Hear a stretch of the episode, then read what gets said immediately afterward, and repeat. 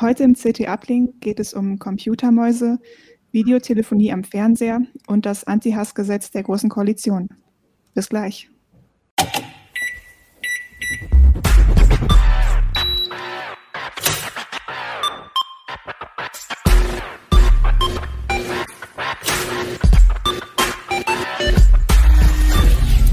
CT Uplink. Ja, hi und herzlich willkommen beim CT Uplink. Ähm, mein Name ist Kim Sartorius und bevor wir richtig loslegen, haben wir natürlich auch wieder einen Sponsor. Dell Technologies Berater bieten komplette technische Lösungen, die auf Ihre sich entwickelnden Anforderungen und Budgets zugeschnitten sind Unsere Berater verstehen Ihre geschäftlichen IT-Herausforderungen und beraten Sie bei der Auswahl der richtigen Lösung, Produkte und Dienstleistungen. Von der Sicherheit der Infrastruktur bis zur Steigerung der Produktivität. Dell Technologies End-to-End-Lösungen entlasten die IT mit Fachwissen und maßgeschneiderten Optionen. Infos unter dell.de slash kmu-beratung. Alles klar, dann nochmal Herzlich willkommen an alle Zuhörerinnen und Zuschauerinnen und ähm, hi an meine Gäste. Herzlich willkommen. Schön, dass ihr heute da seid. Ähm, ja, wir reden heute über Computermäuse. Da hat Michael einige getestet. Ähm, und über Videotelefonie am Fernseher. Damit hat sich Sven beschäftigt und über das Anti-Hass-Gesetz der Großen Koalition. Genau, aber ich hatte jetzt gerade schon euch eure Namen erwähnt, aber stellt euch am besten einfach nochmal vor und was ihr so macht. Ja, hallo. Äh, ich bin Michael Link. Ich arbeite im Mobilressort bei der CT und äh, ich beschäftige mich mit einer ganzen Menge von Dingen und äh, jetzt ganz frisch im, im Testzirkus war bei uns das Thema Mäuse. Wir hatten das lange in den Hintergrund geschoben und es kam aber dann auf, äh, auch aufgrund äh, des Tastaturtests. Viele Leser haben sich an uns gewendet und haben dann gesagt, Mensch, testet doch mal wieder Mäuse. Und das haben wir dann einfach auch gemacht. Ja, cool. Ja, Sven, ich bin auch Mobiles und Gadgets, äh, mache ansonsten Smart Home Geschichten, Autos und allerlei Buntes und äh, habe mich halt eben um diese Conferencing-Thematik gekümmert, aber ganz besonders, was man da auf dem Fernseher machen kann. Und ich bin Holger Bleich, ich bin aus dem Ressort Internet. Äh, ja, ich mache Buntes, so wie Sven. Allerdings rechtlich Buntes und äh, ähm, teste Dienste, ähm, Services, äh, Provider und äh, mache halt äh, vor allem Verbraucherschutz und Rechtsthemen auch. Jo, also schön, dass ihr alle da seid nochmal. Und ähm, wir starten mit den Mäusen. Michael, ich weiß nicht, ob du das noch weißt, aber als du das erste Mal, also als du mir erzählt hattest, dass du Mäuse testest und meintest, du hast dir ganz viele Mäuse nach Hause geholt, war ich an dem Tag irgendwie noch ein bisschen müde und meinte so, oh cool, meine Schwester hat sich auch gerade Chinchillas geholt. Aber du meintest natürlich gar keine Nagetiere, sondern Computermäuse. Ähm, welche hast du denn da, also wie viele habt ihr da ausgewählt und an welchen Kriterien äh, hast du die genommen? Ja, da geht es schon los. Ne? Ähm, wir haben da im Prinzip äh, eigentlich äh, sogar gedacht, wir machen ein richtiges Titelthema daraus na, und wollten dann natürlich auch einen ganz großen Querschnitt äh, machen. Jetzt äh, wissen wir aber natürlich auch, äh, wie das normalerweise in so einer Redaktion zugeht. Ne? Ähm, du fängst ein Thema an, schlägst was vor und dann wird das irgendwie beim Reden immer größer. Ne? Und es kommt immer mehr dazu und am Schluss hat es dann nicht mehr ins Heft gepasst, so dass wir dann äh, die Tests alle aufgeteilt haben. Wir haben dann halt gesagt, okay, wir machen, äh, wir machen mehrere Tests und äh, schieben die in verschiedene Hefte. Darunter sind dann die Office-Mäuse gewesen, ne? weil da auch einfach die Nachfrage am größten war. Äh, dann haben wir die, äh, die Gaming-Mäuse. Das äh, entwickelt sich genauso ungefähr wie bei den Tastaturtests. Äh, das sind die beiden Hauptinteressenfelder. Ähm, einmal das, das Thema ernsthaftes Arbeiten, Office, ne? Und eben das Thema Gaming, weil da eben oft auch technisch anspruchsvollere Lösungen ähm, zu erwarten sind. Und dann haben wir als drittes äh, Thema auch noch die Ergo-Mäuse, beziehungsweise Mäuse halt, die nicht so richtig aussehen wie Mäuse, die man so kennt. Und das ist sicherlich das anspruchsvollste Thema und an dem knacken wir zurzeit auch noch. Da wird noch eine Reihe, da sind immer noch einige Geräte im Zulauf und äh, was eben auch schon andeutet, das ist mit das schwierigste Thema überhaupt gewesen, gerade in Corona-Zeiten. Äh, da mangelt es nicht nur an Grafikkarten, da mangelt es auch an Geräten aller Art, die man einfach nicht an Land bekommt. Also wir haben bestimmt reichlich 50, 60, ja, Holger, ich habe es gesehen, ich habe äh, äh, äh, reichlich 60, 70 Mäuse eigentlich, wenn ich, wenn das überhaupt stimmt, also es ist eher mehr äh, bestellt und da habe ich die fantasievollsten Begründungen bekommen, warum wir die gerade nicht kriegen. Ich wollte nur noch fragen, ob ihr den Test noch ein bisschen ausweiten könnt. Was mich interessiert, sind äh, Bluetooth-Mäuse, so kleine für, für Notebooks. Kommt da auch noch was? Ähm, wir haben ja, wir haben Bluetooth jetzt ja nur so ganz am Rande äh, sozusagen von der Technikerklärung mitgemacht. Ne? Ähm, diese ganz kleinen Bluetooth-Mäuse würden wir dann machen, wenn viele Leser sich dafür oder viele Leser und Leserinnen sich dafür aussprechen und sagen, hey, äh, mach das unbedingt. Äh, so ähnlich haben wir es ja dann letztlich auch bei den, äh, bei den äh, anderen, bei den Ergomäusen gemacht. Ne? Also tatsächlich, so im Verkauf sind die gar nicht so stark, aber es gibt eine, eine ganze Gruppe von, von Leuten, die sich sehr dafür interessieren und äh, die drücken natürlich auch entsprechend und rennen mir natürlich auch die offenen Türen ein. Und ähm, im aktuellen Heft hattest du, hattet ihr dann jetzt ja die Office-Mäuse. Ähm, wie viele hattet ihr da und was für eine Preisspanne gab es da bei den einzelnen Kandidaten? Ja, wir sind am Ende sind wir bei zehn Mäusen gelandet. Ne? Zehn ist eine einigermaßen äh, verkraftbare Zahl. Man muss ja auch sozusagen überlegen, wie, mit, mit, wie gut kann man sozusagen so eine CT mit Mäusen füllen. Also ich behaupte mal, man könnte ein ganzes CT-Heft mit Mäusen machen, aber es wird keiner mehr kaufen. Also zumindest nicht nur deswegen. Und äh, deswegen haben wir jetzt erstmal zehn davon genommen. Äh, die waren eben auch, äh, das war eben dann auch daran orientiert, einerseits natürlich, welche Firmen sind da, welche haben was Spannendes anzubieten, aber natürlich auch, ähm, wie breit sind die überhaupt vertreten, wie weit äh, kommt man als so normaler Mensch überhaupt genau mit diesen Modellen in äh, Berührung. Also wir hatten tatsächlich auch ein paar Angebote, sehr exotische Mäuse zu bestellen, für die man wirklich Klimmzüge machen muss, damit man die auch kriegt. Aber äh, da ist dann immer so die Frage, ne, äh, werfe ich dann äh, zugunsten einer solchen Maus eine raus, äh, die man draußen auf freier Wildbahn wirklich schießen kann. Ne? Und ja. Preis, äh, du hattest noch nach dem genau. Preis gefragt. Ähm, wir sind in einer Preisregion äh, geblieben von etwa 10 bis 110 Euro. Also man kann einen Haufen Geld tatsächlich für Mäuse aus, ausgeben. Das hätte ich vorher auch nicht so eingeschätzt. Muss ich auch noch mal was fragen, wenn ich darf? Ähm, äh, gibt es diesen Otto Walkes äh, Prüfstand noch? ähm, es gab mal an diesen berühmten Mäusetest, das ist aber schon ein paar Jahre her, wo es mit Sit und Bumm losging, also auf einer schrägen Ebene mussten die da, glaube ich, irgendwo runterrutschen und dann irgendwo gegenprallen. Macht man sowas noch oder ist das heutzutage egal? Also wir haben das äh, ein bisschen anders gemacht. Wir haben ja eine neue Erwerbung. Äh, da haben ja Ralf und äh, ich ziemlich lange dran geknobelt mit diesem Tastaturprüfstand. Und dann haben wir uns überlegt, wie können wir den sozusagen umfunktionieren. Dieser Tastaturprüfstand ist ja im Prinzip nichts weiter als, sagen wir mal, so ein Gerät, mit dem man Kräfte messen kann und das man sozusagen bewegen kann und halt messen kann, ähm, ja, praktischen Kraft, äh, man kann damit ein Kraftwegdiagramm machen. Ne?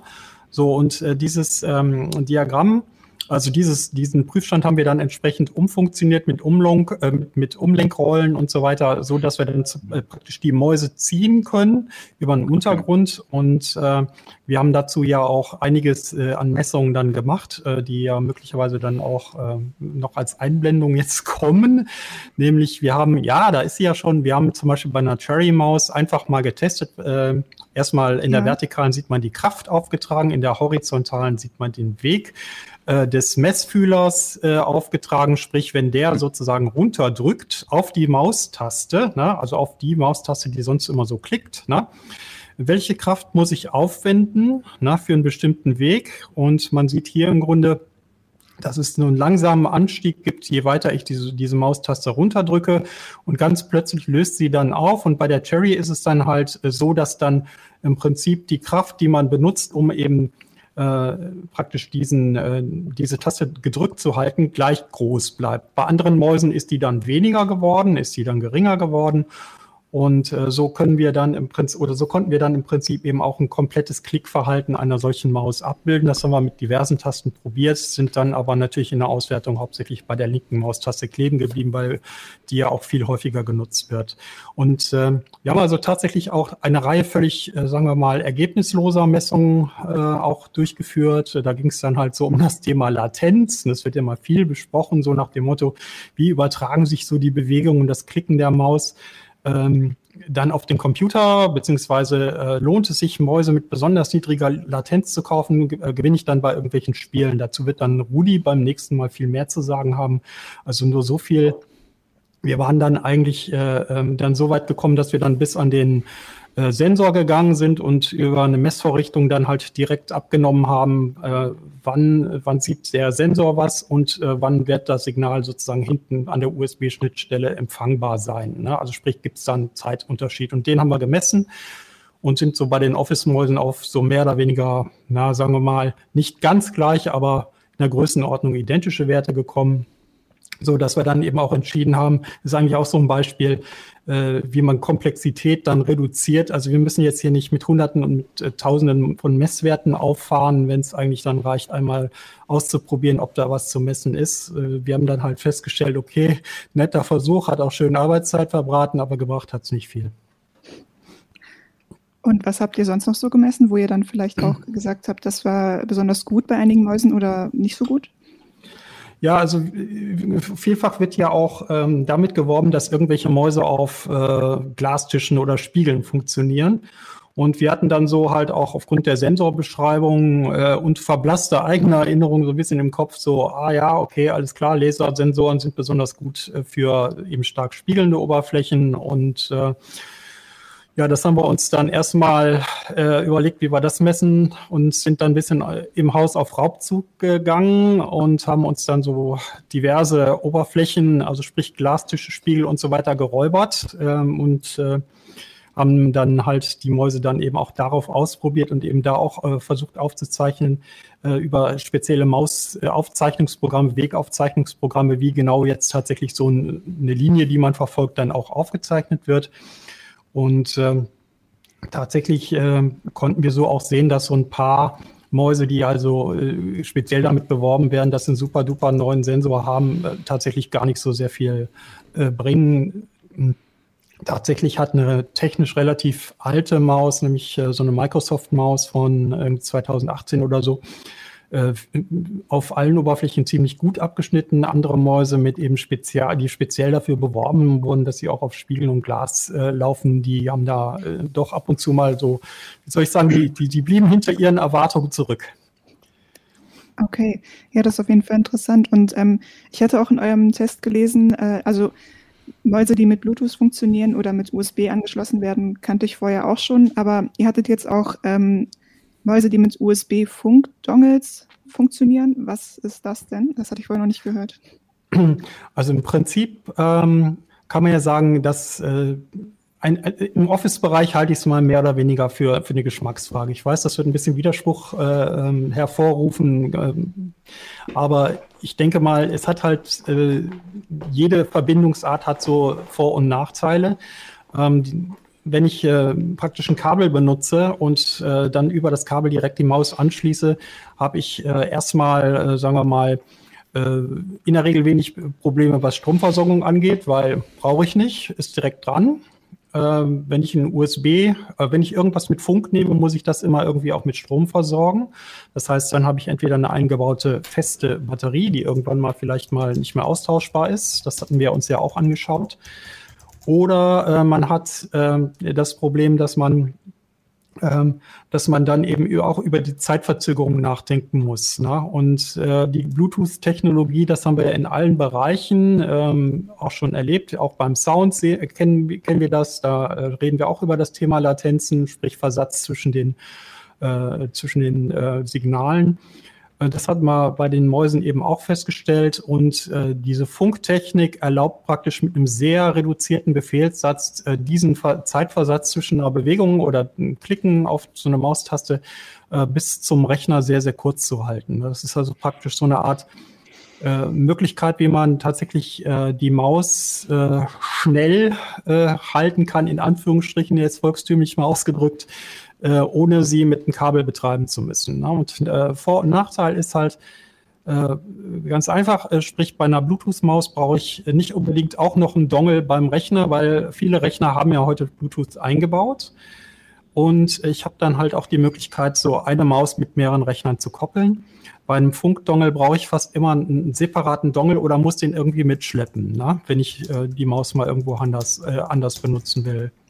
Okay. Und äh, da habe ich eben auch die Möglichkeit, dass ich, ähm, dass ich da sehe, ähm, äh, dass ich bei einigen Mäusen eben die Möglichkeit habe, so eine Klappe zu öffnen oder äh, sagen wir diesen Funkdongel dann auch noch runterzubringen, weil die bauen sich auch nicht mehr so hoch auf wie früher. Früher hatte man ja so Teile, die waren durchaus so fingerlang und heute verschwinden die praktisch im Rechner, ähm, was wiederum eben bei äh, einigen Notebooks eben auch ein Nachteil ist, weil dann lege ich damit eben auch ein, äh, ein USB äh, ähm, eine USB-Buchse, die ich eigentlich vielleicht für was anderes benutzen will. Die sind ja gerade im Notebook knapp.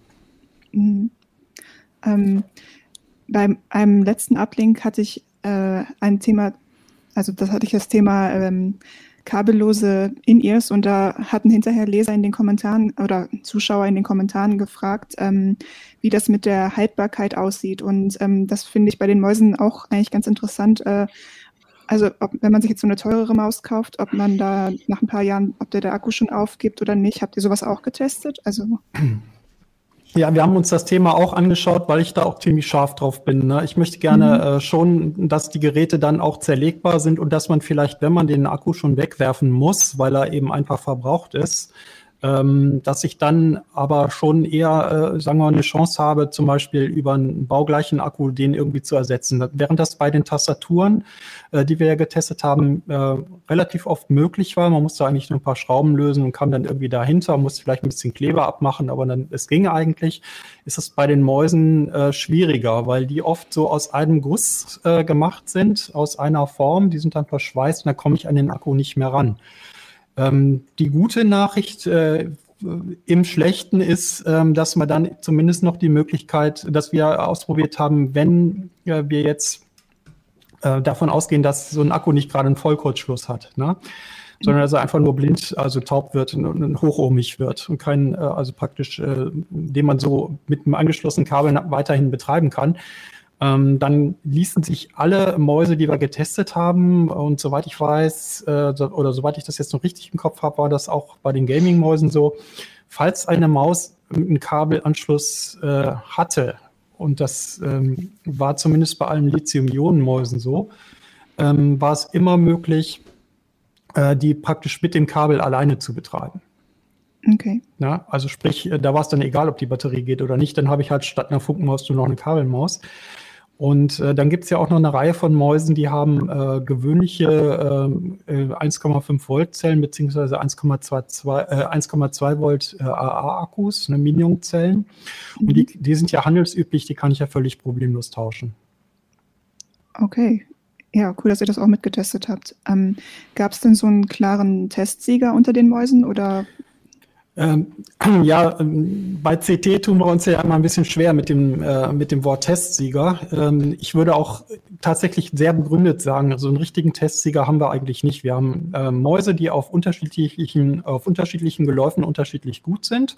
Mhm. Ähm, und wir haben im Prinzip auch ein bisschen das Thema Geschmackssache, nämlich äh, zum Beispiel, was ich schon angesprochen habe, das Thema Funk oder Bluetooth oder Kabel ist oft Geschmackssache, weil es tatsächlich oft nicht so sehr auf, auf so eine Latenz ankommt. Aber wir haben äh, beispielsweise eben auch das Thema, äh, dass wir uns äh, eben auch überlegen müssen, brauche ich jetzt eine besonders kleine, kompakte Maus, die ich zum Beispiel mal gut in eine Reisetasche reinpfeffern kann, oder möchte ich gerne eine Maus, die sehr gut auf der Hand liegt. Wir müssen ja immer noch bedenken, es gibt unterschiedliche Arten und Weisen, wie Leute so eine Maus bedienen. Äh, ich nehme jetzt mal meine olle Maus, meine, ich habe so eine olle Gaming-Maus. Es gibt ja Leute, die praktisch äh, die ganze Hand benutzen. Es gibt Leute, die eher so äh, äh das Ganze benutzen oder, oder, oder irgendwie so. Ne? Ja, und da gibt es ganz unterschiedliche.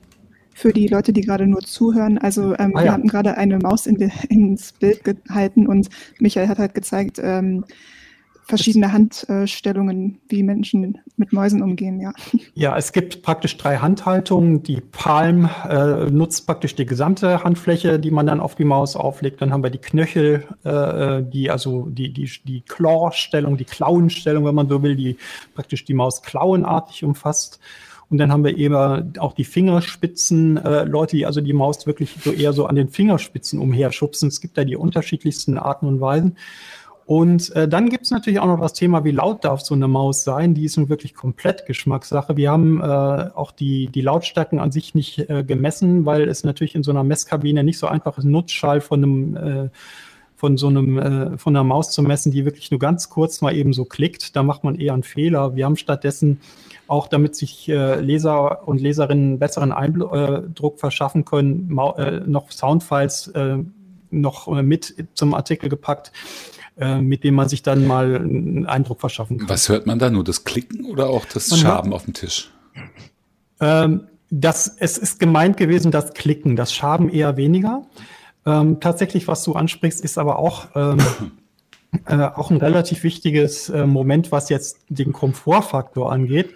Also ich habe neu gelernt, ähm, ich habe bis jetzt wahrscheinlich immer zu billige Mäuse gekauft, ähm, dass es gerade so im Gaming-Sektor ähm, auch Mäuse gibt, bei denen dann noch ähm, Gleitpads äh, dazu geliefert werden, die also praktisch den Flutschfaktor dieser Maus noch verbessern, ne, damit die noch leichter übers Mauspad gleitet.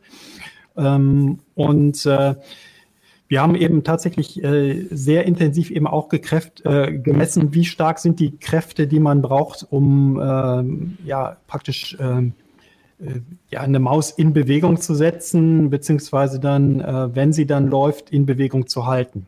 Mhm. Ich habe übrigens vielleicht noch einen kleinen Tipp am Rande. Ich habe nämlich hier eigentlich so ein, so ein Metallmauspad, ne? weil hier alles so Apple-esk ist äh, bei uns im Haushalt. Musste ich das machen, weil das hübscher ist auf dem Schreibtisch. Aber zum Podcasten, es gibt so extra Silent-Mauspads.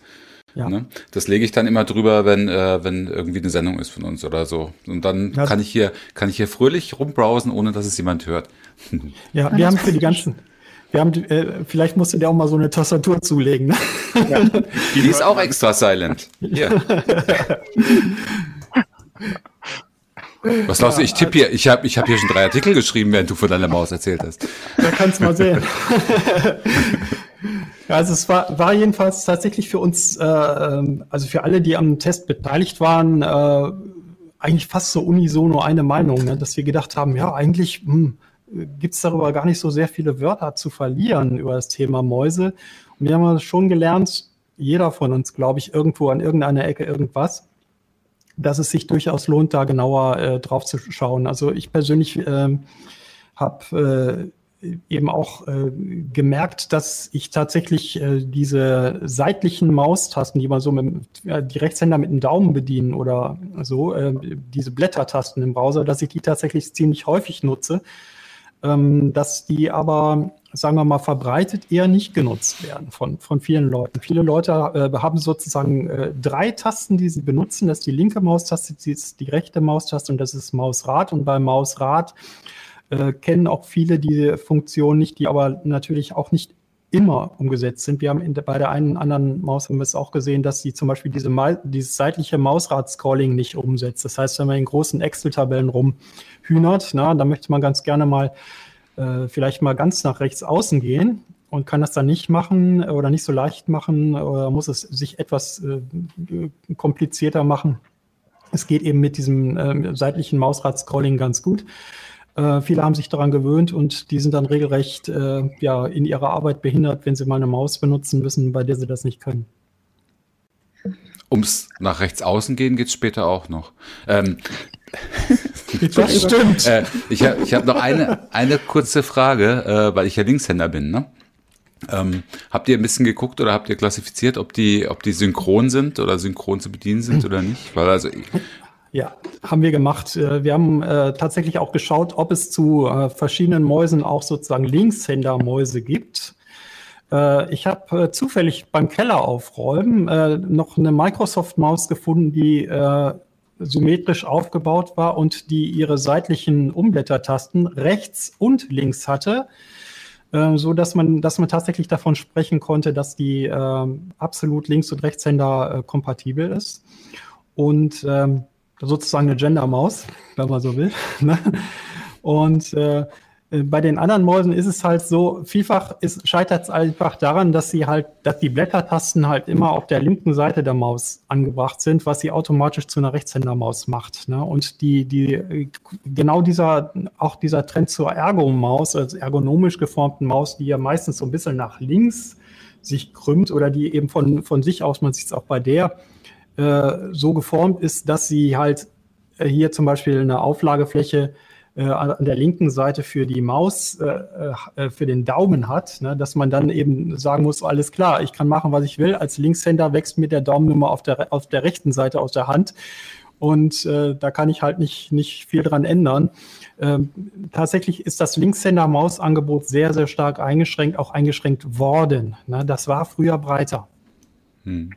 Okay. Gibt es da irgendwie einen Grund für oder ist es, also es gibt ja immer noch viele Linkshänder.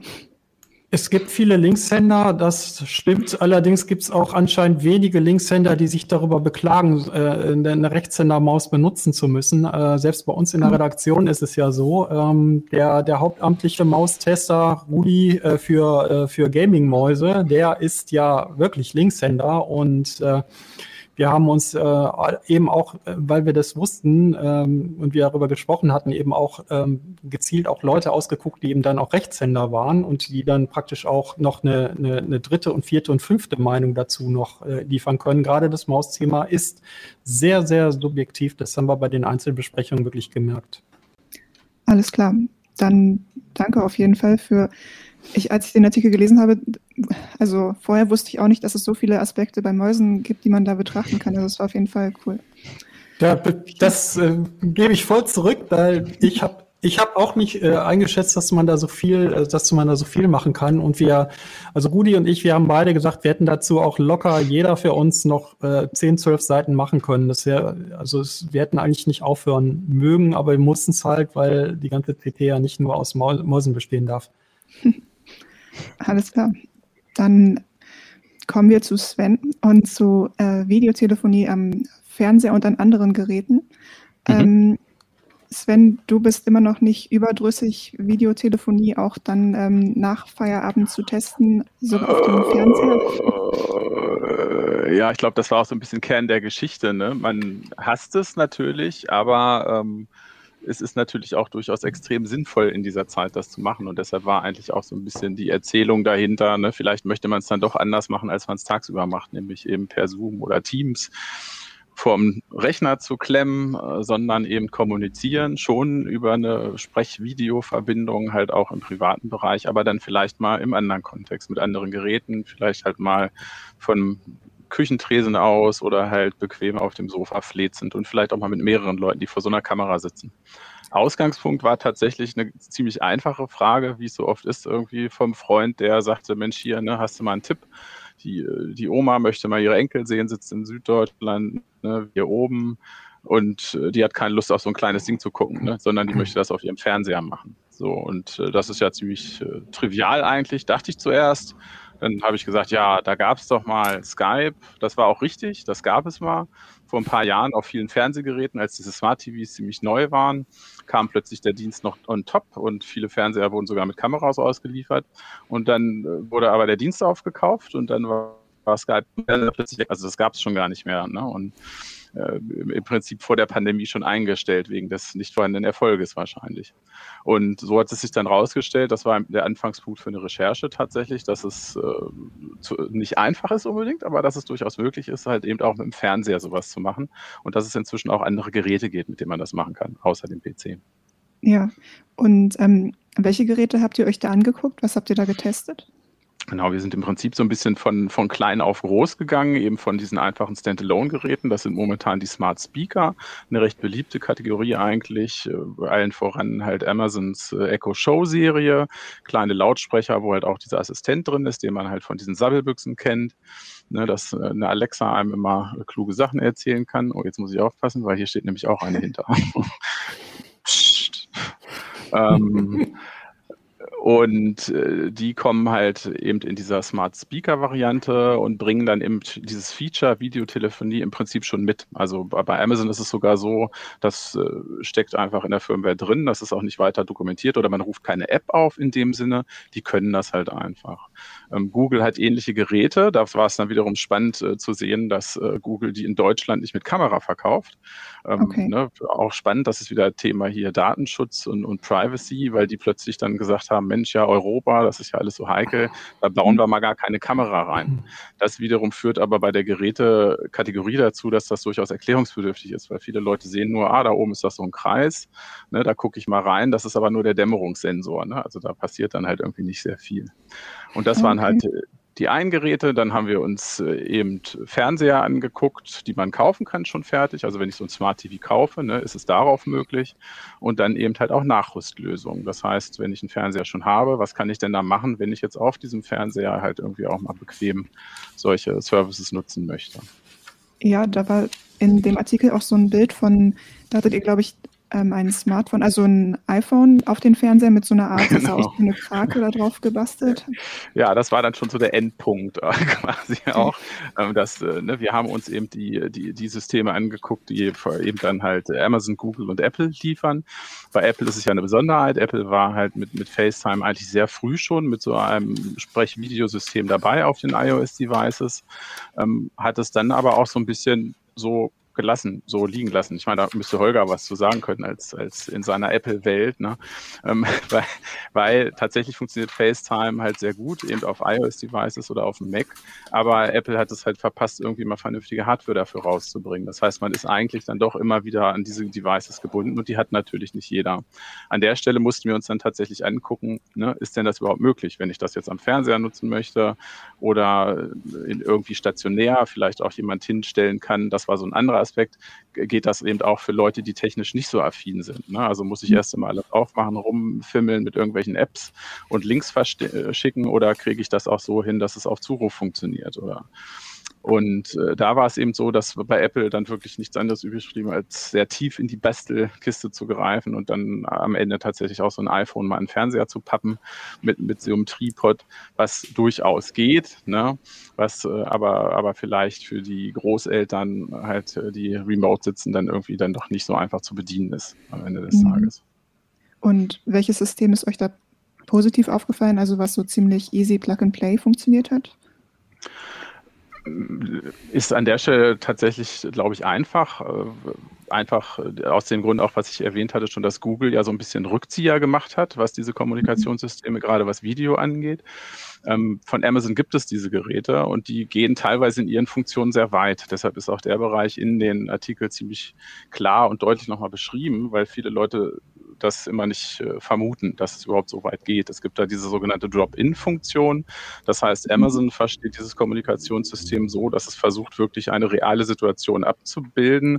Und die sieht quasi so aus, dass ich Wand an Wand vielleicht mit jemandem zusammen wohne. Das heißt, ich kann die nicht sehen, aber ich kriege vielleicht mit, da bewegt sich was oder so. Ne? Der ist nach Hause gekommen, äh, ne, da rappelt irgendwas und dann klopfe ich doch mal an und schaue, ob derjenige da ist. Wenn man das alles freischaltet bei Amazon, das muss man natürlich vorher machen, dann mhm. Sieht das wirklich so aus, dass mir mein Gerät halt anzeigt, hier ne, in Süddeutschland bewegt sich irgendwas vor der Kamera, das registriert irgendwas, sagt also bei mir, da ist jemand und dann kann ich per Drop-in da direkt reinspringen.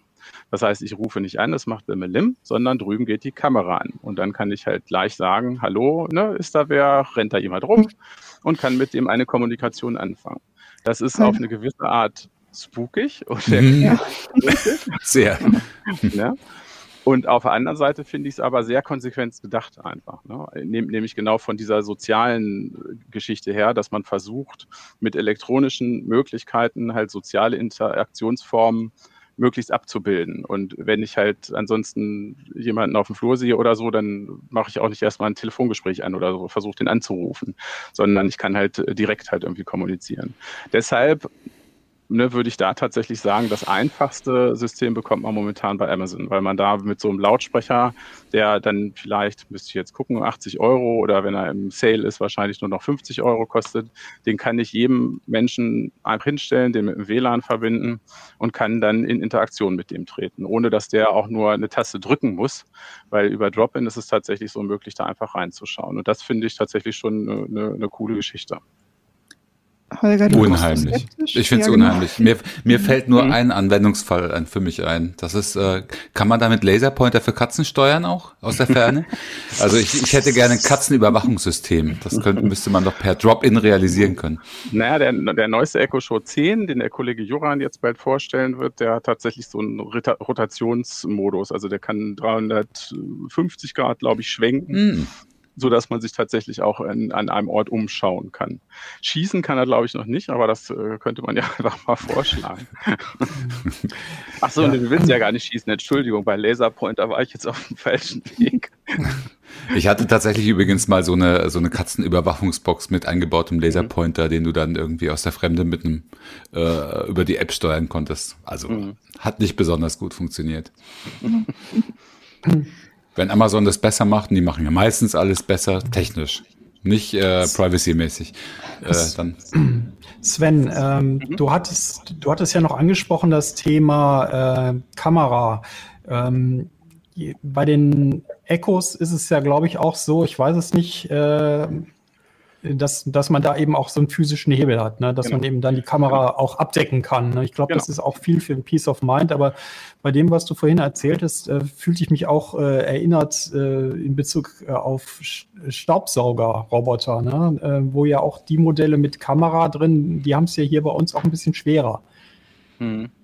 Ne? Wobei, Auch aufgrund dieser Sachen, weil die ja auch sozusagen in der Wohnung herumspionieren, beziehungsweise die Ängste eben da sind, dass das eben äh, auch damit möglich ist. Ne? Mhm. Ehrlich gesagt kann, fand ich das Argument jetzt von Google am Ende aber doch so ein bisschen fadenscheinig, was das angeht, ne? Weil der, der Google hat auch gerade so ein neues äh, Ding rausgebracht, halt den, den Nest, äh, Nest Hub, Nicht. Google Nest Hub oder Mhm. Nest.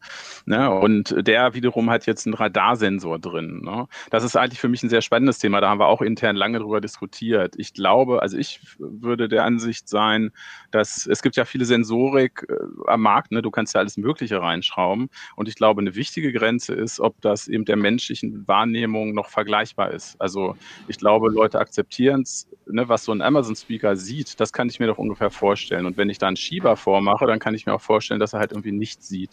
Wenn ich eine Radarkeule ständig neben mir auf dem Bett stehen habe, dann hört's auf. Ne? Was, was macht die? Das Ding kann, merkt, wie mein Brustkorb sich unter der Bettdecke wozu ist das denn da? Die machen Schlaftracking, auch so. sehr, Mhm. sehr detailliert. Ne? Also du Ah ja, gut, super. Auswertung. Ne? Also ne? Kollege Ah, Portek ja. war halt auch begeistert über die Auswertung. Kollege Ähm, Portek ist von allen Smart Home Sachen begeistert. Nee, ich glaube, da müsste man mit ihm sprechen, da, da hört die Begeisterung auf. Und ich glaube, Ja. warum es aufhört, ist genau der Grund, man kann das selber nicht mehr erfassen, was da passiert. Und ich Ja. glaube, das wird der Punkt Mhm. sein, wo die Leute sagen, sowas will ich irgendwie auch nicht, was da mit irgendwelchen Ultraschallradar, irgendwelchen Frequenzen, irgendwas misst, was ich überhaupt nicht mehr mitkriege oder so. Ja, die Diskussion war ja auch äh, schon groß, als es äh, schon allein nur um das Thema Fernfeldmikrofone äh, Mikrofone ging, ne? die halt in der ganzen Wohnung ähm, praktisch äh, ab- Ja, abhörwanzig unterwegs Ja, ja, waren. Ne? Und Die, die Problematik ist dabei bei diesen Echo-Shows natürlich auch da. Für die, für die Mikrofone gibt es keine physische Abdeckung. Ne? Da ist im Prinzip äh, so, dass äh, dann die Hersteller halt einfach sagen, dass das per Software hart ausgeschaltet wird. Aber da hast du natürlich im Prinzip auch keine Sicherheit. Du kannst da natürlich auch mal sagen, ziehst halt irgendwie einen Stecker raus. Ähm, da gibt es natürlich bei unseren Nachrüstlösungen weniger problematische Konstellationen sozusagen, weil eben zum Beispiel diese TV-Nachrüstlösungen wirklich immer nur dann in Betrieb genommen werden, wenn man sie für den Zweck dann halt nimmt. Ne? So ein Echo Show, der ist natürlich 24 Stunden an, der steht halt dann immer da rum und begleitet mich im Alltag, während diese äh, TV-Geschichten dann wirklich dann angefahren werden, wenn ich sie dann halt einfach gebrauche. Ich kann dazu vielleicht noch ganz kurz ergänzen. Äh, Sven, du kannst dich vielleicht noch erinnern an die Geschichte, die ich mal gemacht oder äh, mal berichtet hatte. Ähm, dass mir ähm, Datensätze von mehreren Monaten von einem äh, von einer, von, Ale von Alexa wohlgemerkt von mehreren Ge ja. Alexa Geräten auch von Handys aufgezeichnet wurden zugespielt wurden von einer fremden Person mhm. und ich kann nur sagen äh, weil immer wieder gesagt wird die Software funktioniert zuverlässig es waren jede Menge äh, aus Versehen Aktivierungen drin Ne? Also ja, ja, ja, ich habe ja. ich habe dir größtenteils angehört und äh, das war nicht nur alles gewollte Aktivierungen, sehr eindeutig. Nee. Nein, wobei das kriegst du, wenn du die Dinger im Alltag nutzt oder so, jeder, der so ein Ding stehen hat und ich habe das im öffentlichen Bereich, stehen die auch rum. Das ist aber auch, ja Gott, zum einen teste ich sie natürlich, dann kann man jetzt auch nicht sagen, irgendwie Teufelszeug irgendwie und vergrabe ich gleich im Garten. Ähm, zum anderen sind hier auch drei Kinder im Spiel und die gehen natürlich auch ganz anders. Die interagieren halt völlig anders mit solchen mhm. Sachen. Das ist irgendwie irgendwie schon spannend. Und mhm. jeder, der die Dinge halt aber in Einsatz hat, hat, der kriegt das schon mit. Also die sagen ja auch schon Pling, ne? Was ist los? Also insofern kriegst du auch mit, dass die an vielen Stellen einfach reingrätschen, wo, wo sie eigentlich nicht gefragt sind. Nicht nur, wenn man über sie redet, was ja auch schon eigentlich nervig genug ist. Ähm, und genauso gut aber manchmal auch diese Wake-up-Word-Algorithmen nicht so stichhaltig funktionieren, weil einfach kein Kontakt zustande kommt, was genauso frustrierend ist, wenn man mhm. das Ding immer anbrüllt. Also was, was mich nochmal speziell interessieren würde, wäre, ja. wie, nieder, wie niederschwellig sind äh, diese, diese äh, Lösungen. Also ich denke jetzt gerade so an diese typische Lösung, ähm, Eltern oder so mhm. vielleicht schon im Seniorenheim und äh, die möchten ja, jetzt ja. vielleicht leicht äh, in Verbindung treten können. Hast ja, du, das habt ihr euch bestimmt auch angeschaut? Ja, also ist tatsächlich so WLAN vorausgesetzt. Das ist natürlich immer, ne, du brauchst halt irgendeinen Kommunikationsweg für, für so ein Ding. Die Dinger müssen mit dem Internet verbunden sein. Wenn das der Fall ist, kannst du das auch für den Zweck, dieses äh, Ökosystem kannst du dafür nutzen. Das kannst du einfach hinstellen und äh, durch diese Sprachbedienung ne, ist wirklich zum, zur Kontaktaufnahme eben nur einen Spruch nötig. Ne? Und dann verbindet sich das. Die Wischsachen würde ich da mal außen vor lassen. Die sind wahrscheinlich dann, ne, wenn jemand schon haptisch irgendwie mhm. eingeschränkt ist oder da Probleme hat, das ist wahrscheinlich irgendwie noch nichts. Aber da ist natürlich Sprache auch durchaus ein, ein großer Pluspunkt, einfach muss man sagen, ne? weil das äh, natürlich sprachlich funktioniert. Und da muss man halt auch nur sagen, ne, rufe Luisa an oder so und dann macht das halt plim plim und äh, ist dann damit verbunden. Das ist äh, an der Stelle schon mhm. eine spannende Sache. Oder halt andersrum, man macht Drop-in und sagt einfach, ne, hier eine Mutter um 19 Uhr, wenn das Abendbrot durch ist, dann melden wir uns einfach mal. Das funktioniert auch. Das haben meine Kinder zum Beispiel auch mit der Oma gemacht. Das war mit einem Grund, auch uns so ein Ding ins Haus zu holen, weil welche dabei sind, die im Alter, in der Altersstufe auch noch nicht so hoch sind, aber auch die haben es hingeschafft zu sagen, ne, hier Drop in Oma, die brüllen dann da rein und wenn Oma Lust hat, dann geht sie da auch hin und guckt da auch mal und sagt Hallo. Und ansonsten macht sie halt einen Schieber vor. Wobei Oma ja. zieht eher den Stecker raus, das ist auch in Ordnung. Das, das, ist das, was Omas halt machen und auch machen dürfen, ja. ja. Das ist, äh, das ist interessant, weil genau das sind ja auch vielfach die Problemstellung, gerade jetzt auch in Corona-Zeiten, ne? dass man dann eben auch nur sehr eingeschränkten Zugang hat äh, zu den Leutchen. Und äh, mhm. ähm, wir haben selber eben auch äh, so verschiedene Pad-Lösungen ausprobiert und die scheitern mhm. dann eben an dem alltäglichen Wahnsinn, sprich äh, dass sie einen dann zuwerfen mit einem äh, jetzt aber wirklich ganz dringenden Android-Update. Ne? Äh. Und Oma oder Opa, die können dann die kleine Schrift schon mal nicht lesen und wissen sowieso nicht, was da jetzt äh, Sache ist. Ne? Ähm, ja. Das kommt ja doch vielfach vor. Da ne? sind auf jeden Fall viele technische Hürden. Ich hatte das auch bei, bei Apple. Ne? Ein Weg, den wir da beschritten hatten, war, wir waren positiv überrascht von Apple, weil ähm, FaceTime auch bei ähm, Softwareversionen läuft, weit unter dem, was Apple angibt. Ne? Also das war, glaube ich, eine iOS-Version 9, irgendwas. Also bis 10 soll das funktionieren, sagen sie. Es funktioniert aber noch bei älteren Geräten. Das ist ja cool. Also das war ein iPad, glaub, weiß nicht, acht Jahre alt, also auf jeden Fall schon ziemlich abgehangen. Und dafür kriegt man dann auch noch so 30 Pin Docking-Stationen, die kosten auch nicht viel, dann hast du eigentlich schon mal eine ganz coole Hardware, die du da irgendwo hinstellen könntest. Ne? Und eigentlich war auch der Plan, ne, eben mit diesem Ziel, das möglichst äh, niederschwellig auch umzusetzen, das so zu konfigurieren. Das habe ich bis zum Artikelende nicht mehr geschafft, ne? weil du, du kämpfst an vielen Stellen gegen Standby-Sachen, dass es dann doch wieder ausgeht, ne? dann ist es wieder weg, dann muss es wieder entsperrt werden, dann muss man sich sich mit so Sachen wie Kiosk-Mode beschäftigen. Ne? Kriegt man das da irgendwie alles hin? Ist es ein, ein Apple-Mode? ein iPad, was schon ein UMTS-Modem drin hat, dann verhält es sich wieder anders, als wenn es nur im WLAN ist. Und da, ne, also da geht es sehr viel um, ums Klein-Klein. Und die Wahrscheinlichkeit, dass es an irgendeiner Stelle dann doch wieder hakt, ist nicht gering tatsächlich. Ne? Mhm. Alles klar. Ja, das ist auf jeden Fall ähm, Cool.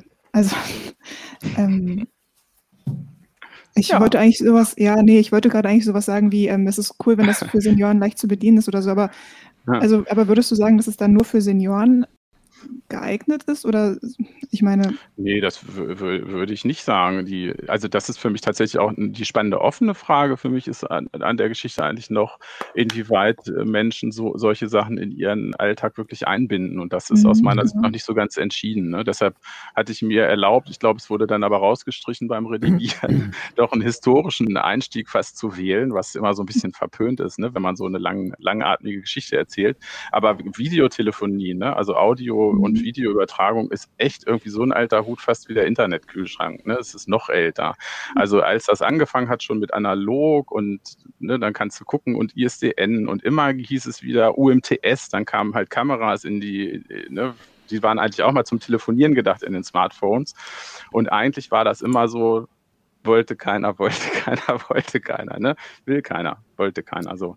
Und äh, nun hat sich natürlich durch die Pandemie da einiges verschoben und ich bin schon Ja. gespannt, ob eben dieser Klick zum Videoknopf, ob sich der dann doch ein bisschen mehr etabliert. Bei uns in der Redaktion würde ich im Moment sagen, ist es so 50-50, na wenn überhaupt. Also, ne? Also Mhm. wann drückt, drückt man wirklich auf den Knopf und sagt, ne, ja, ich spring da mal rein und rufe da mal an und hier bin ich und winke mal. Und wann Ja. versucht man es doch eher mit äh, Chatten? Naja, es ist halt äh, äh, Video, äh, finde ich jetzt, äh, Video und äh, ähm, Bild ist immer invasiver als nur, nur Voice, ne? Klar. Und es kann ja auch sein, dass das was ist, was man nicht braucht. Ne? Also das kann ja einfach eine Kommt Technik dazu, sein, die vielleicht will das einfach keiner. alles klar. Also von, Danke ne, von daher bin ich gespannt, was die Leute damit machen. Aber ich bin, denke schon, dass das grundsätzlich auch bei jüngeren Menschen durchaus zu finden ist, solche Sachen.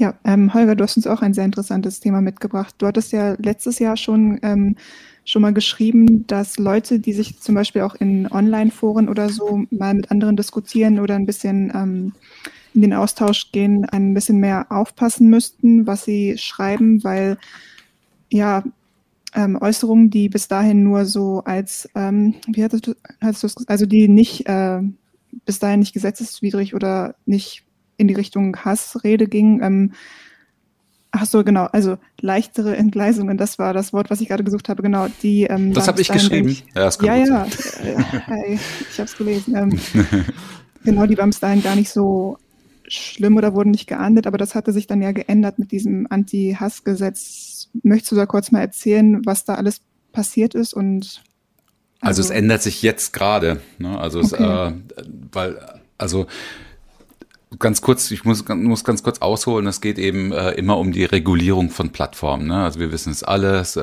es geht um Hate Speech, um, äh, also wir, wir werden jetzt wieder Schelte kriegen im YouTube-Forum, ich weiß es jetzt schon, aber es geht halt um Hate Speech, vor allem von rechter Seite, würde ich schon mal politisch so einordnen, nicht nur, aber insbesondere.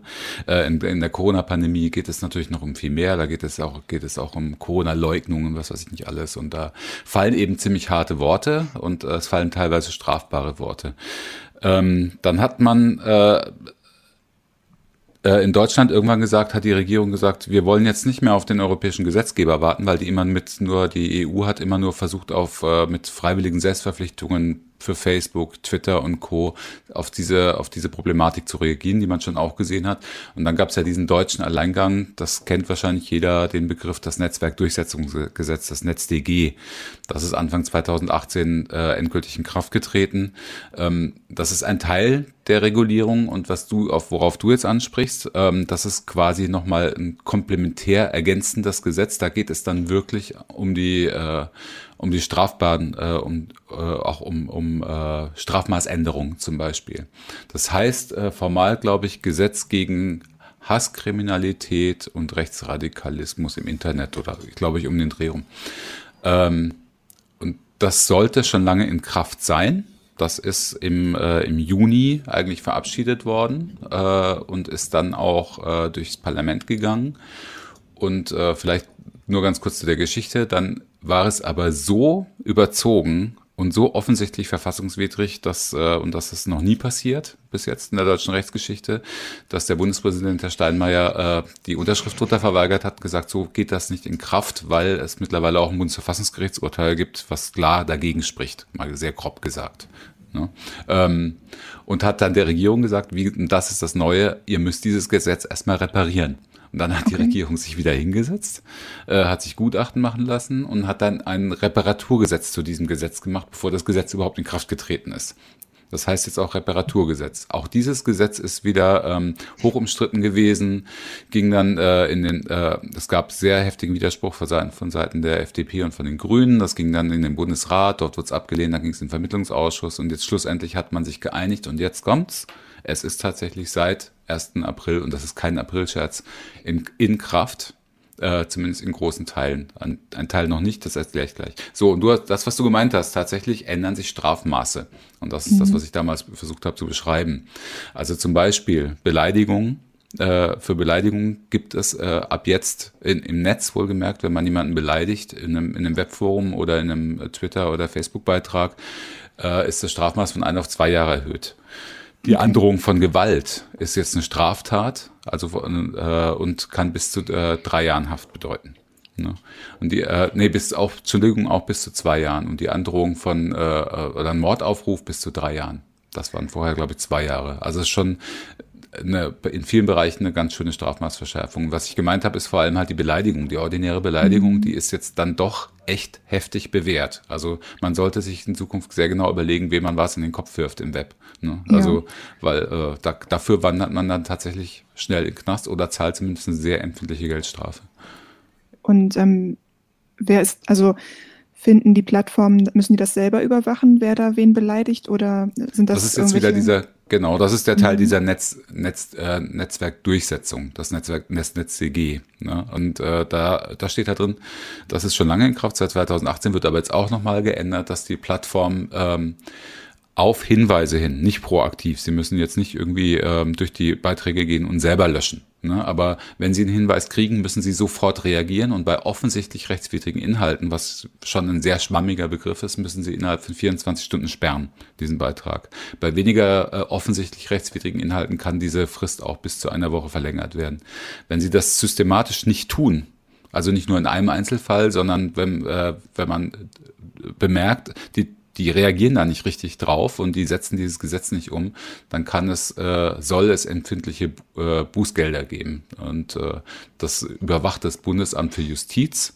Allerdings gab es bis heute kein einziges Bußgeld. Also die kommen ganz offen. Äh, also man hat kalkuliert mit über 100 Bußgeldern pro Jahr und es ist bis jetzt nicht eins äh, hm. bis eins tatsächlich ausgesprochen worden. Okay, das ist auch das, was du äh, jetzt im Heft, das war das, das war diese Studie, die jetzt neu rausgekommen genau, ist, oder? Genau, genau, mhm. ja, ja. Ja, ja, also dieses NetzDG war immer hoch umstritten. Äh, die EU hat sich dagegen gewandt zum Beispiel und hat gesagt, das ist nicht gut. Wartet bitte, bis wir einen gemeinsamen Rahmen haben. Den werden wir auch haben und der ist jetzt gerade in der Diskussion. Aber die Bundesregierung wollte halt nicht mehr warten und hat dieses Gesetz gemacht und in Kraft treten lassen. Äh, und ähm, dann wurde halt gesagt, wie es immer bei Gesetzen ist, das muss evaluiert werden. Das heißt, das muss mal geprüft werden, ob dieses Gesetz, es enthält Grundrechtseinschränkungen, zweifellos. Ne? Es ist, besteht die, zweifellos die Gefahr des Overblocking. Das heißt, wenn man den Plattformen sagt, wenn ihr nicht genug löscht, ne, dann äh, setzt es Strafen. Das sorgt natürlich dafür, dass immer, immer eher zu viel als zu wenig gelöscht wird. Das ist eine valide mhm. Gefahr in diesem Gesetz, das Overblocking. Und dann wird eben geguckt, passiert das oder passiert das nicht. Und dann hat die ähm, die Bundesregierung eine eigene Evaluierung gemacht durch das Bundesamt für Justiz, also hat sich ein Rechtsgutachten nochmal schreiben lassen und hat Monitoringberichte von einer äh, Firma, die sonst eigentlich damit nicht so viel zu tun hat, machen lassen über dreieinhalb Jahre und, äh, und hat geguckt äh, und ist zu dem Schluss gekommen, alles supi. Gesetz funktioniert wunderbar. Frau Lamprecht hat sich dann im September, also unsere Bundesjustizministerin, hingestellt und hat gesagt, das Gesetz ist, funktioniert einbar, ein 1a, das NetzDG wirkt, hatte sie gesagt. Ähm, und da allerdings gab es schon eine Alternativevaluierung beziehungsweise eine Evaluierung dieser Evaluierung äh, durch die Hochschule für Technik, Wirtschaft und Kultur in Leipzig unter Federführung von Professor Mark Liesching. Ähm, mit dem haben wir auch äh, kürzlich länger darüber gesprochen. Er hatte uns das auch gezeigt und das mir scheint es absolut valide. Die haben sich nämlich zum Beispiel diese Berichte nochmal angeguckt und haben sich zum Beispiel auch angeguckt, äh, weil durch dieses NetzDG die Plattform auch zu Jetzt habe ich ein Echo. Wer ist das? Naja.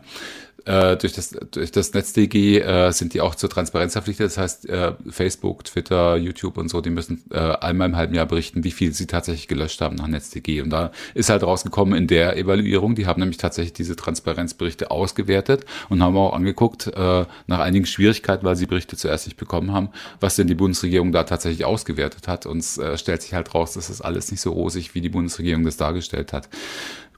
Also ähm, insbesondere durch die Transparenzberichte ist klar geworden, wenn man die richtig auswertet, ist, dass, äh, und das kennt ihr wahrscheinlich auch, wenn ihr mal einen Beitrag gemeldet habt bei Facebook. Bei Facebook sucht mal äh, die, äh, die, Meldung, die, die Meldung äh, eines Verstoßes nach NetzDG bei Facebook, wenn ihr einen Beitrag äh, nicht mögt und wollt den, wollt den an Facebook melden. Diese Meldung findet ihr kaum. Und dann müsst ihr da noch sagen, äh, welcher, welcher Strafrechtsparagraf aus dem Katalog Straf, äh, aus den Katalogstraftaten, die vom NetzDG umfasst sind, sind denn da gemeint und sowas. Man kann allerdings es sich auch einfach machen. Und das macht man dann natürlich auch. Man kann einfach sagen, Beitrag melden. Und dann ist es aber eine Meldung nach den Community-Standards von Facebook. Und, äh, und die wesentlich weitergehen als das deutsche Straf Strafrecht in Teilen. Ne? Also da wird viel gelöscht, was nach Strafrecht nicht gelöscht werden müsste, bei Facebook zum Beispiel. Und äh, ja, die Leute melden halt jetzt, weil sie denken, NetzDG, alles toll, ich kann jetzt viel mehr melden, aber äh, und, und Facebook löscht auch viel mehr. Allerdings, mhm. äh, wenn man sich die, äh, die Vergleichswerte anguckt, es ist, es wird so gut wie nichts nach NetzDG gelöscht, wie es eigentlich sein sollte, sondern fast alles nach den eigenen AGB, nach den, nach den äh, Community Standards. Und das, da widerspricht sich halt alles ziemlich, weil zum Beispiel in den Community Standards neuerdings, aber als das NetzDG in Kraft getreten ist, war zum Beispiel Volksverhetzung, Volksverhetzung überhaupt kein Problem. Das ist zwar nach deutschen Strafrecht ein Problem, aber nicht nach Facebook. Deswegen lag Facebook da ja auch immer sehr im Clinch äh, mit den deutschen Strafverfolgungsbehörden, weil, weil die halt solche Sachen dann einfach nicht vom Netz genommen haben. Das ist ein Beispiel. Ähm, aber das deutet eben sehr darauf hin, und äh, dazu, dass Facebook, äh, Facebook und auch Twitter sehr viel in kurzer Zeit löschen, also in den ersten 24 Stunden, dass sie sich sehr einfach machen. Also sie blocken einfach, einfach ganz viel raus, ganz schnell weg, damit sie keinen Ärger kriegen mit dem deutschen Gesetzgeber. Und das führt natürlich, so ist auch der Schluss dieser Studie, tendenziell, ohne dass man es richtig nachweisen kann, aber tendenziell zu Overblocking. Also für mich besteht kein Zweifel daran, dass die Netzwerke, seitdem es das NetzTG gibt, viel zu viel löschen. Okay. Was nicht gelöscht werden müsste. Und ja. das wiederum ist dann die befürchtete Einschränkung der Meinungsfreiheit, muss man ganz klar mhm. sagen. Wenn viele legale Meinungen und sei es auch Hass, Hass ist eine Meinung unter Umständen, Hass muss nicht strafbar sein. Kann strafbar sein, wenn es mit einer Drohung oder mit einer Beleidigung verbunden ist. Aber ich bin jetzt auch kein Jurist, ne, aber ähm, ich habe das von unseren Juristen gelernt in der Bewertung von vielen Fällen. Und äh, ja, das fliegt dann eben raus. Ne? Auch wenn es kein Straftatbestand ist und eigentlich gar nicht vom Netz gegeben fast ist. Einfach damit die ihre Ruhe haben. Ja, und ähm, nochmal ganz kurz, wenn dann jemand, ähm, also wenn irgendwas geahndet wird, ähm, in Foren oder so melden sich ja die wenigsten mit ihren echten Namen oder so an. Wie werden die dann, wie wird das herausgefunden oder wie wollen die dann die Leute tracken?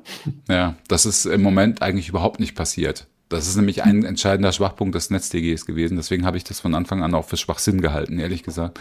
Ähm, weil das sorgt eigentlich nur dafür, ich weiß nicht, ob sich noch jemand an dieses, äh, diese äh, Websperren gegen äh, Kindesmissbrauchsdarstellungen von, von, von der Leyen damals erinnert. Das ist im, das gleiche Prinzip aus den Augen, aus dem Sinn. Ne?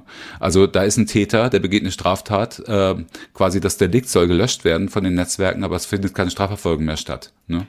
Und dem in, wirkt die Bundesregierung jetzt mit einem echten Hammer entgegen, nämlich mit diesem Hasskriminalitätsgesetz, in dem steht nämlich, dass Facebook, YouTube, Twitter, vor allem die großen äh, Player, ähm, jeden, jeden Nutzer und auch sein Nutzungsverhalten und seine IP-Adresse, mit der er eingeloggt ist, direkt ans Bundeskriminalamt melden soll, wenn sie einen Beitrag löschen. Okay. Das ist schon ein großer Hammer. Das muss man echt mal sagen. Ich frage mich dann auch da wieder, ob das nicht ein bisschen mit Kanonen aus Spatzen geschossen ist. Aber sie, sie sagen halt, es ist kein Spatz, sondern äh, diese, die, die, das Übermaß an Hate Speech ist demokratiegefährdend, deswegen müssen wir auch hart agieren. Michael, ja. ja. Ähm, wie ordnest du denn das Thema Klarnamenzwang äh, in dieses ganze äh, Geflecht ein? Da gibt es ja auch ziemlich viel, was man äh, was man darüber diskutiert. Einerseits natürlich, äh, dass äh, man dann den Betreibern, also den großen, ich glaube ab 500, ich da gab es irgendeine Grenze, ich kriege krieg die jetzt gerade nicht mehr zusammen. Aber ab so und so viel äh, Nutzern sollen die ja dazu verpflichtet werden, eben auch Klarnamen zu erfassen, inklusive Anschrift. Äh, und äh, in der Rede war sogar zeitweise mal eine Ausweiskopie. Ist aber alles noch in der Rede, ist, ist noch nicht im Gesetzentwurf, ne? Na, ich meine, ich als Benutzer würde mich dann natürlich davor hüten, irgendwie Hans und Franz irgendwie meine Ausweiskopie schicken zu wollen. Und ja. äh, ich sehe dann eher schon ein Ausweichen auf kleinere Netzwerke, die eben dann vom Netz äh, DG nicht betroffen wären. Also sprich diese ganze Fediverse-Sphäre. Ja. Ja, das, deswegen wird das, äh, das ist ein wesentlicher Grund, warum das natürlich den, den Big Playern massiv stinkt. Ne? Die wollen natürlich keine Nutzer durch, durch, äh, durch deutsche Gesetzgebung verlieren. Ähm, und dieses Hasskriminalitätsgesetz und in Verbindung auch mit der NetzDG-Änderung, ähm, äh, da ist noch die ganz große Frage, die da stellt äh, der Professor Mark Liesching auch in den Raum. Und dazu gehört auch die Klarnamenpflicht, von der du geredet hast, äh, ist, ob die überhaupt gelten kann. Also, weil die sagen, äh, im Grunde genommen, wir machen alles freiwillig gerade. Auf dem Standpunkt steht zum Beispiel Google, weil wir mhm. haben im Grunde genommen in der EU ein Herkunftslandsprinzip. Ne? Das heißt, äh, wir müssten das alles gar nicht machen, weil wir sitzen ja in Irland, im Falle von Facebook und äh, äh, Google zum Beispiel. Ne? Ähm, Sie sitzen natürlich aus ganz anderen, nämlich aus steuerlichen Gründen in Irland größtenteils oder Amazon in Luxemburg. Aber egal, in dem Fall kommt Ihnen das sehr zugute, weil nämlich dann deutsches Recht eigentlich, sagen Sie, für Sie gar nicht gilt. Und jetzt kommt nämlich das Problem, die NetzDG-Änderung wird so aussehen, also ein Beispiel dessen, was jetzt passieren könnte. Äh, die liegt im Moment übrigens gerade zur Notifizierung bei der, bei der EU-Kommission, wird also auch bald in Kraft treten wahrscheinlich. Die müssen das erstmal äh, zu, zumindest zur Kenntnis genommen haben die, äh, da soll eine Gegenrede möglich sein. Das heißt, wenn dein Beitrag gesperrt wird, sollst du dich dann auch beschweren können. Und zwar bei jeder Sperrung, nicht nur bei einer Sperrung nach NetzDG, sondern auch nach, bei einer Sperrung nach AGB äh, des Netzwerkes, also nach den Community-Standards. Das heißt, auf die würden eine Schwemme von Millionen Beschwerden zukommen. Ne? Äh, und das wollen sie natürlich nicht. Und spätestens dann werden sie sagen, Moment mal, nee, das gilt hier nicht bei uns. Also wir sind in Irland, wir sind nicht in Deutschland, macht, was ihr wollt. Und dann wird das vor den EuGH gehen. Da sind sich eigentlich ziemlich, ziemlich alle sicher, dass das passieren wird. Und äh, genau mit der, mit der Klarnamenpflicht, das ist so ein Ding, äh, also es gibt äh, im TKG äh, eigentlich zumindest das strenge Gebot, dass man, dass eine, eine Pseudonyme, zumindest Pseudonyme, wenn nicht anonyme äh, Nutzung des Netzes möglich sein muss. Und das wäre natürlich äh, vollkommen zuwiderlaufend. Deswegen ist, ist da die Frage, da müsste noch so viel geändert werden. Und die hadern jetzt schon so sehr mit, äh, mit Verfassungswidrigkeit, also auch ob die jetzt die, die ent, leicht entschärfte Variation des, ähm, der, der, es geht hier um die manuelle Bestandsdatenauskunft. Äh, ne, Facebook und Co. müssen eben diese Daten äh, an, an, äh, äh an die Strafverfolgungsbehörden weitergeben. Übrigens, äh, darüber hatten wir noch gar nicht geredet, wenn ich das noch kurz sagen darf, Kim. Äh, das, das Lustige ist halt, dass die, die Bundesregierung weiß selber schon, was sie da anrichten. Ne? Also okay. die rechnen, im Gesetzentwurf haben sie schon damit gerechnet, äh, mit mindestens 150.000 Meldungen pro Monat. Sprich, äh, das Bund, das BKA muss, die suchen, glaube ich, noch Leute, muss kräftig aufgestockt werden, um diese ganzen äh, Strafanzeigen, also diese Meldungen, die da, die da auf sie einprasseln könnten, überhaupt äh, bearbeiten zu können. Das können die nämlich immer. Im Moment sind die Staatsanwaltschaften sowieso schon total überlastet. Deswegen, ob es da tatsächlich dann eine Strafverfolgung gibt, weiß man nicht. Zumindest das Gesetz jetzt in Kraft tatsächlich, aber vielleicht zur Beruhigung, äh, die Geschichte mit den Weitermeldungen, die wird erst äh, verzögert äh, kommen, nämlich ab Februar 2022 soll das dann zur Anwendung kommen. Also dass die Netzwerke tatsächlich jeden, äh, den, äh, jeden Nutzer eines oder jeden Täter eines gesperrten Beitrages dann auch weiter melden sollen. Ob sie es dann tatsächlich tun, ich denke, da, wird, da werden wir auch noch einige Gerichtsverfahren erleben. Ich glaube, dass die Provider sie sperren werden. Ja, es bleibt auf jeden Fall spannend. Du wirst wahrscheinlich weiterhin darüber berichten, wenn es da Neuigkeiten gibt. Na klar. ja, nice. Dann ähm, danke ich euch allen auf jeden Fall, dass ihr da wart. Es war, ich fand es sehr cool mit euch. ähm, und ja, auch danke an alle Zuhörerinnen und Zuschauerinnen fürs Zuhören und Zuschauen. Äh, und habt noch ein schönes Wochenende und bis demnächst. Tschüss. Ciao. Ciao.